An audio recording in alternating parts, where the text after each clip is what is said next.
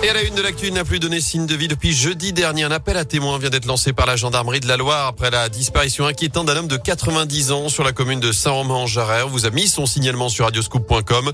Si vous avez la moindre info à ce sujet, contactez la gendarmerie de Saint-Paul-en-Jarret ou composez le 17. À retenir également cette bonne nouvelle, le prix de l'eau va baisser dans une dizaine de communes de Saint-Étienne Métropole à partir du 1er octobre. Un nouveau contrat concernant la production et la distribution d'eau potable entrera en vigueur pour 118 000 abonnés.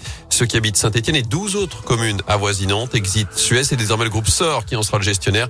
Objectif harmoniser les prix d'une commune à l'autre et surtout faire des économies. Dans l'actu, pas de quoi qu'il en coûte, mais des aides ciblées pour les entreprises et les secteurs les plus touchés. Jean Castex présente cet après-midi le plan de résilience promis par Emmanuel Macron. C'est pour faire face à la flambée des prix de l'énergie et des matières premières, une hausse des prix qui met en grande difficulté notamment les transporteurs, les pêcheurs ou encore les métiers du BTP.